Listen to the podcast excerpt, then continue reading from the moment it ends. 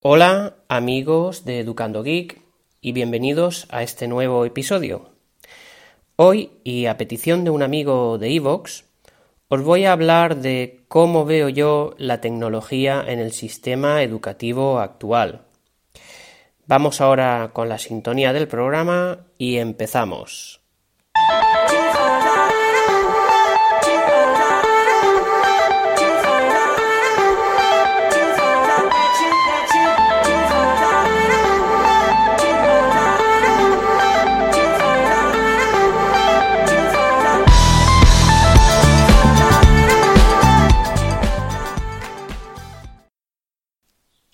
Bien, como os he comentado antes de, esta, sintonía, el tema de hoy ha sido sugerencia de un seguidor anónimo al que me gustaría agradecer su participación en los comentarios de Evox. Así que si me estás escuchando, eso espero, amigo, amiga, eh, muchas gracias. Vamos con el tema. Eh, como sabéis, los que me lleváis siguiendo desde los inicios de este, de este programa de podcast, eh, yo soy maestro, me dedico a la docencia con niños y niñas de primaria.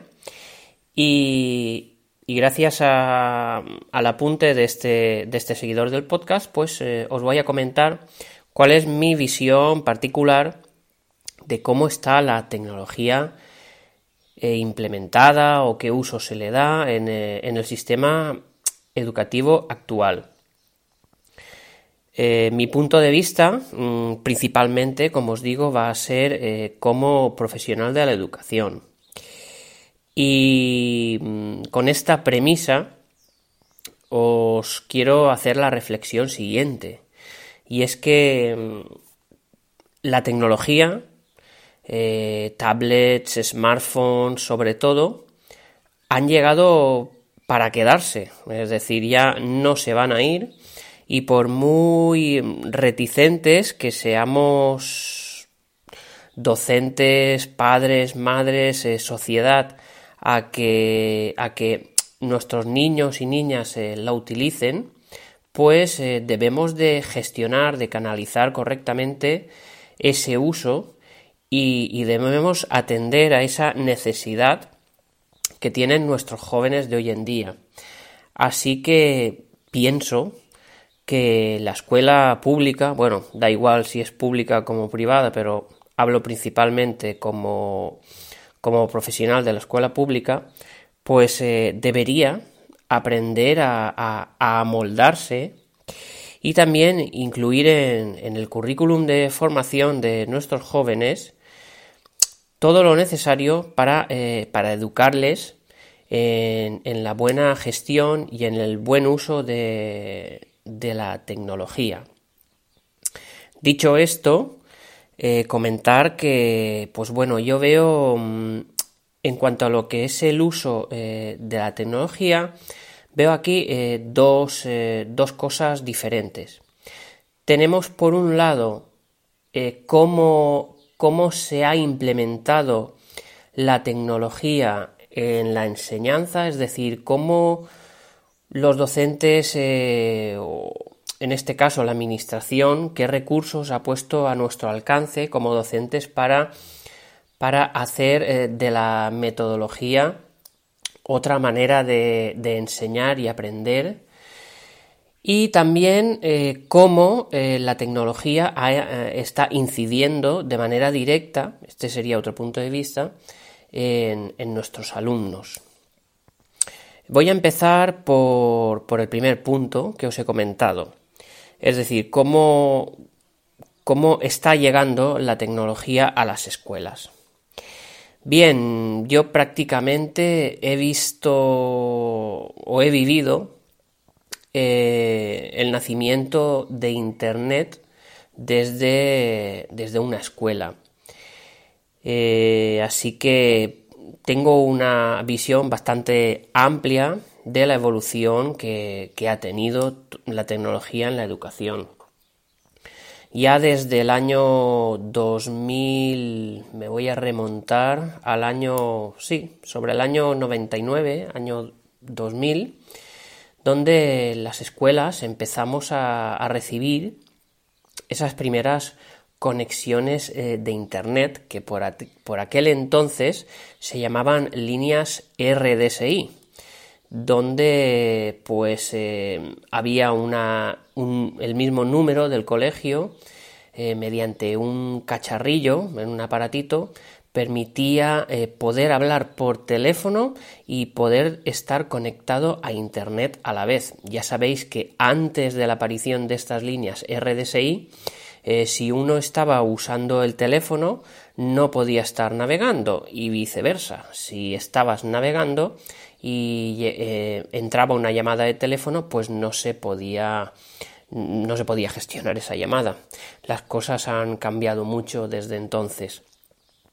Así que, pues bueno, eh, poquito a poco eh, toda esta tecnología se fue implementando y del año 2000 recuerdo eh, las aulas de informática, al menos en los colegios por los que yo he pasado, eran básicamente todo aulas con equipos comprados por el mismo centro, a veces también con la colaboración de las AMPAs de los colegios, de padres, madres, alguna donación también tuvimos y eran siempre equipos eh, con sistema operativo Windows.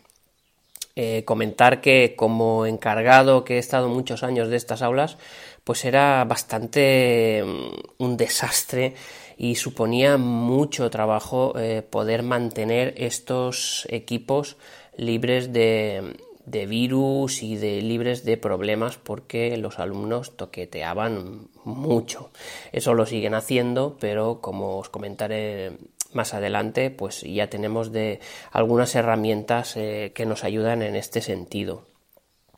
El tiempo fue pasando y doy un salto ya eh, prácticamente hacia el año 2007, donde pude experimentar como maestro en mi aula el uso de la PDI o pizarra digital interactiva. Es un dispositivo que necesita de un ordenador, de un PC y de un eh, proyector. El sistema, como digo, se compone de un ordenador, que es el que gestiona todo, y a este ordenador van conectados un, un proyector, que es el que va a proyectar todo lo que sucede en el ordenador, y también mm, va conectada una pizarra digital interactiva. Es un panel, hay de diferentes tipos, normalmente funcionan con una tecnología de infrarrojos que reconoce por dónde va pasando eh, un lápiz o incluso nuestro dedo. No hace falta presionar en la pizarra para que se reconozca el trazo. Estuve como unos 6-7 años utilizando este, esta tecnología dentro de mi aula y comentar pues que está muy bien pero también mm, conlleva algunos problemas.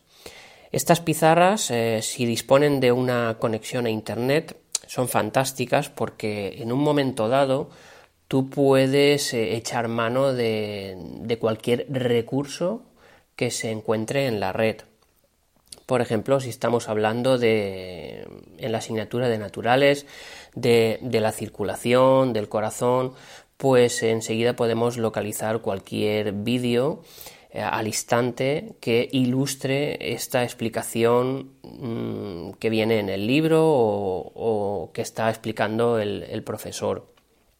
Eh, es una tecnología que funciona muy bien, eh, menos evidentemente cuando da problemas. Entended que las, las, clases tienen una duración de entre 45, 50, 60 minutos como mucho y el día que hay algún problema técnico, pues ese día una de dos, o pierdes la sesión intentando solucionar el problema o directamente desechas, desechas eh, la pizarra y pasas a, la, tiza de, toda la vida. Después de este periodo de 6-7 años que estuve usando esta, esta pizarra digital, eh, cambié de centro, cambié de colegio y me encontré eh, en un colegio en el que tuve que retroceder como, como unos 10 años porque la dotación de este colegio era no era la que, la que venía siendo habitual en, el anterior. Así pues, pasé de tener eh, conexión, o sea, tener mi aula cableada, incluso también con, con señal wifi, con un, con un ordenador para poder gestionar la pizarra digital y otro ordenador de consulta para los alumnos, pues pasé a no tener nada, es decir, a no tener ninguna conexión a Internet, a no tener más que la pizarra de toda la vida, la pizarra verde con, la tiza, y me tuve que adaptar. Eh, el ser humano lo bueno que tiene es que mm, se sabe adaptar y, sabe eh, jugar con las herramientas que tiene a su alcance.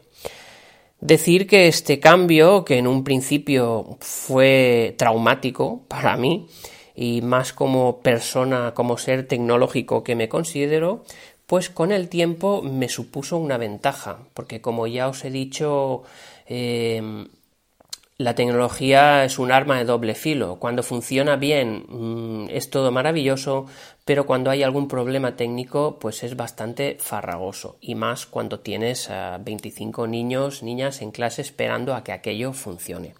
Así pues me tuve que, acostumbrar, me tuve que amoldar a no tener eh, nada, absolutamente nada, y a disponer solo de una pizarra de tiza de las de toda la vida. No me fue tampoco mal, me adapté y ahora tengo un, ecosistema tecnológico montado en mi aula que me funciona muy bien y que, os comentaré después. Bien, eh, paralelamente a todo esto, mm, la administración aquí en la comunidad valenciana, que es de donde soy yo, pues eh, fue implantando, eh, quitando, retirando todos estos ordenadores Windows con licencia privativa y desarrollando un modelo de aula de informática que se denomina Iurex y que está basado actualmente en, Ubuntu. hay un desarrollo por parte de la Generalitat, hay un desarrollo por parte de un equipo de informáticos que sobre esta distribución que os comento de, Ubuntu, pues están haciendo una distribución propia de Linux adaptada a, las aulas, a las bibliotecas. Podéis escuchar en este sentido el podcast de Juan Febles, mm, Podcast Linux, donde analiza muy bien y entrevista, entre otros, también a, a personas que han colaborado en este, en este proyecto. Bien, eh, el tema está en cómo cada centro implementa y hace uso de esos recursos tecnológicos que en el caso de, la comunidad autonómica valenciana pues eh, se pone en todos los centros. Mirad, he estado en colegios donde funciona muy bien, eh, existe la figura de un coordinador TIC de coordinador de nuevas tecnologías, que es el que se ocupa un poco de poner orden y concierto en estas aulas informáticas. He estado también en otros centros donde esta figura pues eh, existe, pero es meramente sobre papel, vaya, y las aulas están montadas pero no funcionan. Así que cada centro educativo tiene aquí la última palabra, es decir, eh, el, Estado o en este caso la, Generalitat dota a todos los centros de esta tecnología, pero es cada centro quien tiene que ocuparse y preocuparse de poner en marcha estas aulas. Y todo esto viene gestionado, mm, como digo, con la figura de un maestro eh, más o menos geek que voluntariamente asume, asume el papel de esta coordinación o que eh, directamente y muchas veces de forma lamentable pues eh, viene, viene denominado a dedo digamos. Así que dependiendo de la mayor o menor voluntad de la persona que se va a ocupar de esta coordinación, pues eh, el colegio, los recursos tecnológicos del colegio van a, funcionar eh, en mayor menor medida, eh, medida, o directamente no van a funcionar. comentar en el colegio en que me encuentro ahora, pues sí, tenemos un aula muy grande, pero, pero lamentablemente no se está aprovechando en absoluto, en absoluto. Para que os hagáis una idea, el colegio en el que me encuentro ahora, pues estamos en el año 2017 y hasta hace un mes eh, llegaba una conexión ADSL por cable de cobre de tan solo 2 megas. 2 megas para todo el centro. Es decir, una, una conexión que, que estaba alimentando todas las funciones de la Secretaría del Colegio y del aula de informática. Eh, para que os hagáis una idea, pues eh, la mayoría de los días eh, enviar un simple correo electrónico suponía una, tarea súper difícil. No hay días en, los que la conexión no llega y, no se puede ni, mandar un correo electrónico a la mínima que contenga algún fichero adjunto.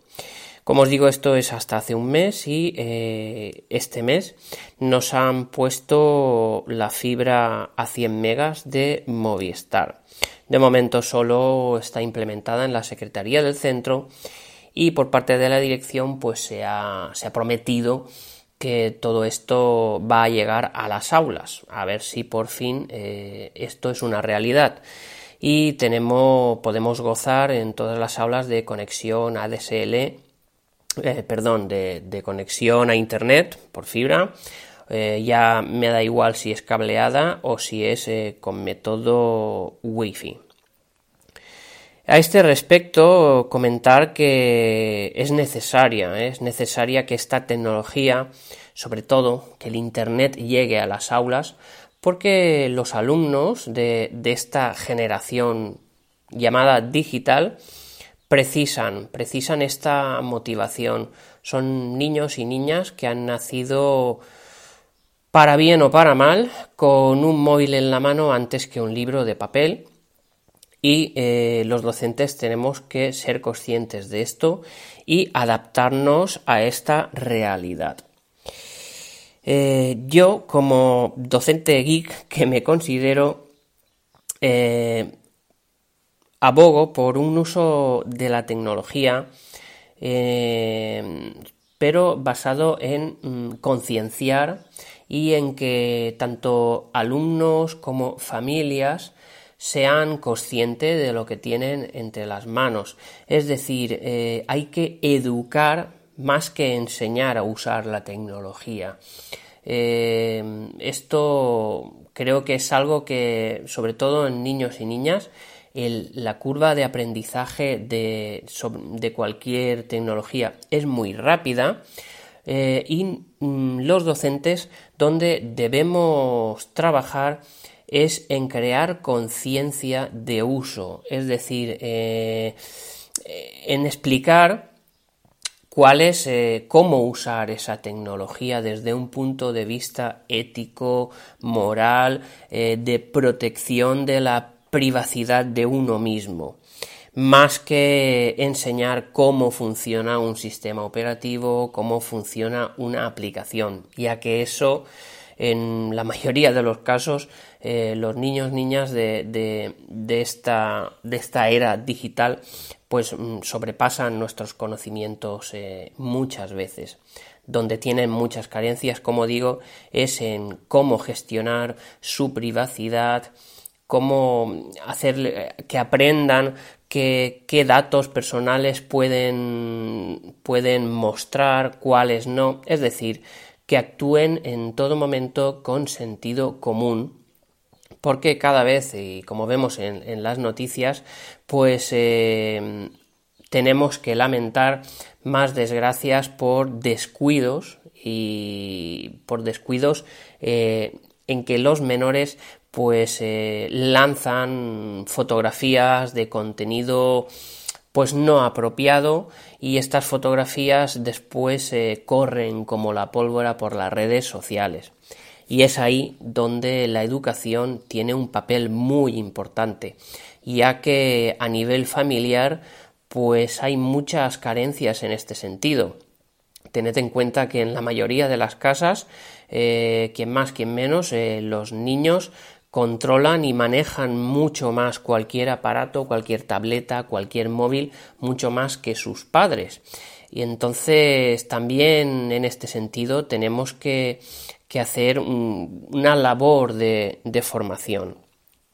Yo eh, particularmente, como os digo, pues eh, me encuentro ahora mismo en una situación bastante eh, desfavorable en cuanto a recursos tecnológicos a mi alcance y he tenido que echar mano pues de, de, la subvención de mi bolsillo porque me gusta me gusta poder usar la tecnología para para poder desarrollar mis clases y para poder estar en contacto con mis familias de otra forma diferente. Os cuento. Em, mi maletín tecnológico eh, del día a día en el trabajo viene con, un iPad, con, un, smartphone y con un portátil. Eh, ¿cómo, hago yo? Es decir, yo no uso la tecnología para dar mis clases porque ya os he dicho que solo tengo una pizarra de tiza, pero para que os hagáis una idea, pues yo uso el dispositivo, el iPad, con una aplicación que se llama Idoceo, que es una aplicación fantástica porque me permite eh, prescindir de cualquier cuaderno del profesor en formato papel y en esta aplicación mm, llevo el registro de las notas de mis alumnos y después me permite también eh, comunicarme directamente con la familia de cada alumno. Por ejemplo, cuando, cuando mm, hago un examen, pues eh, cada familia va a recibir por medio de correo electrónico la nota de su hijo de su hija de este examen. Es decir, es una comunicación muy personalizada donde en todo momento se está protegiendo la privacidad de ese alumno y su familia.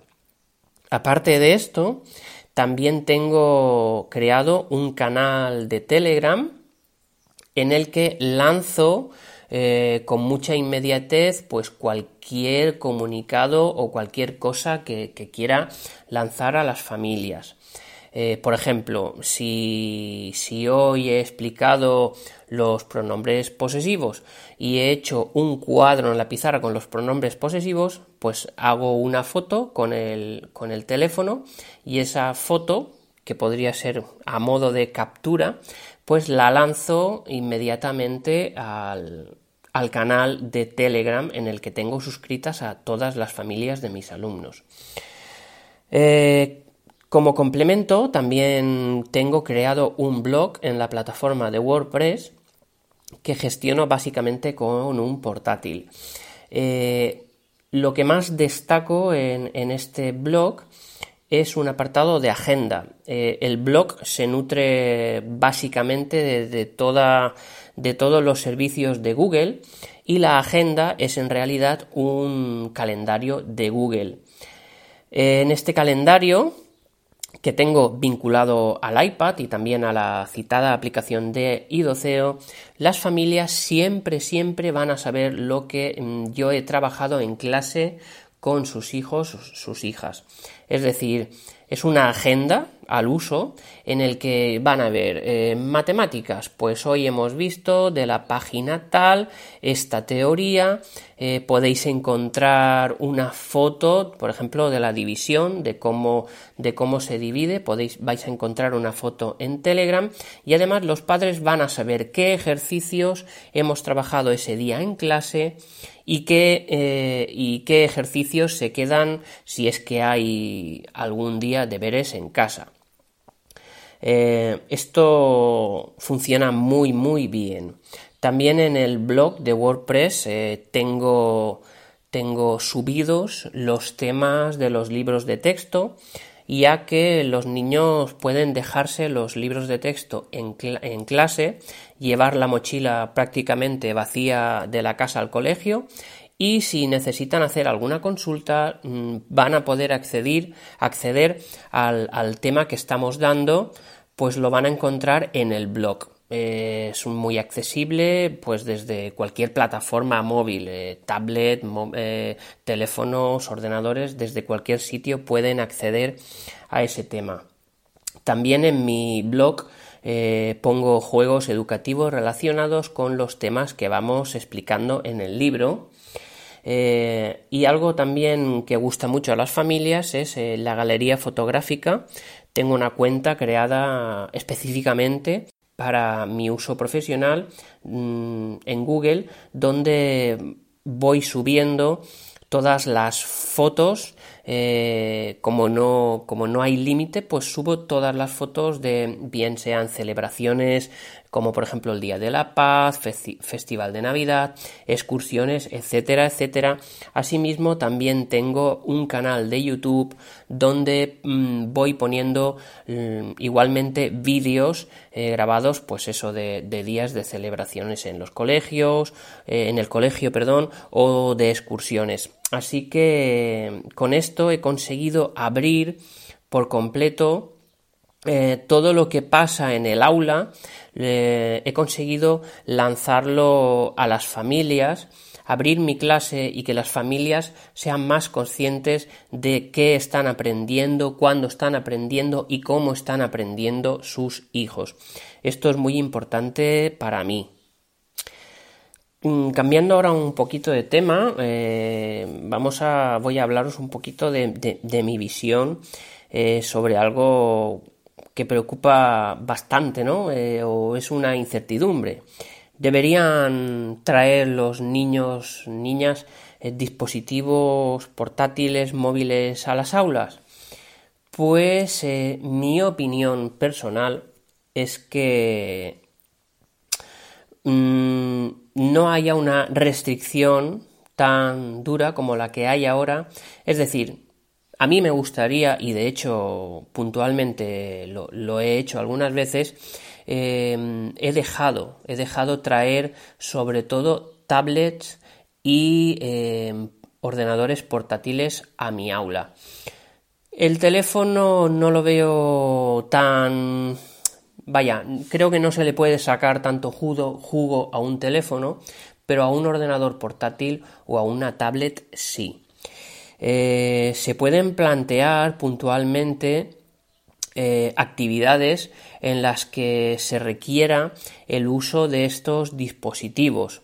Por un lado, estaríamos enseñando al alumno eh, un correcto uso de estos dispositivos a la par que también podríamos estar un poco pues em, educando eh, en lo que antes eh, os he comentado, ¿no? Eh, en un uso moralmente correcto, éticamente correcto, gestionando, aprendiendo a que gestionen bien su privacidad, que creo que esto es lo más importante, más importante todavía que sepan, que sepan escribir un documento o que sepan hacer una foto o que sepan hacer un vídeo, que sí, que es importante, no digo que no, me parece personalmente más importante todo, todo lo que hay debajo, ¿no? Como os he dicho, pues eh, que se gestione bien, por ejemplo, la, la privacidad en la red. Eso me parece importantísimo.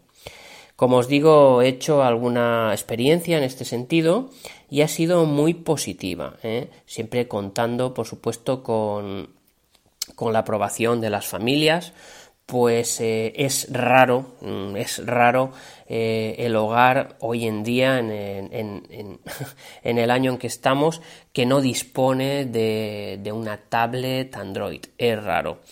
Así que no puedo hacerlo, no puedo hacerlo porque, como os comento, actualmente no, no gozo de conexión a Internet en mi aula y todo, todo el entramado que tengo montado para comunicación con las familias, como os he dicho, depende de mi bolsillo. Es decir, yo me he contratado la tarifa sin fin de, de Yoigo, la de 20 gigas, y, es a partir del tethering que hago con mi teléfono a todos los dispositivos que puedo hacer todo esto.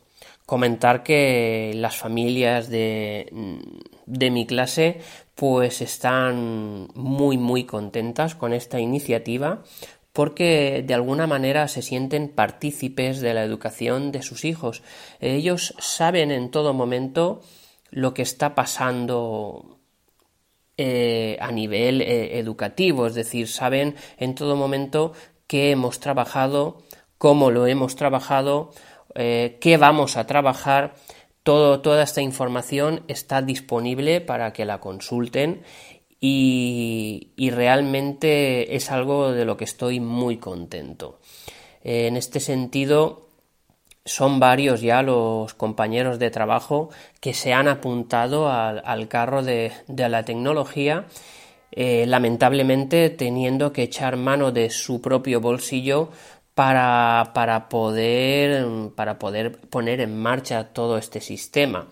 Eh, pensad que la administración eh, sí dota de aulas de informática, pero no dota de dispositivos como por ejemplo una tableta para, poder hacer estas cosas. Entonces, si, quieres un, iPad para trabajar, como es mi caso, pues eh, tiene que salir de tu bolsillo. Yo básicamente el iPad eh, en casa ni lo enciendo.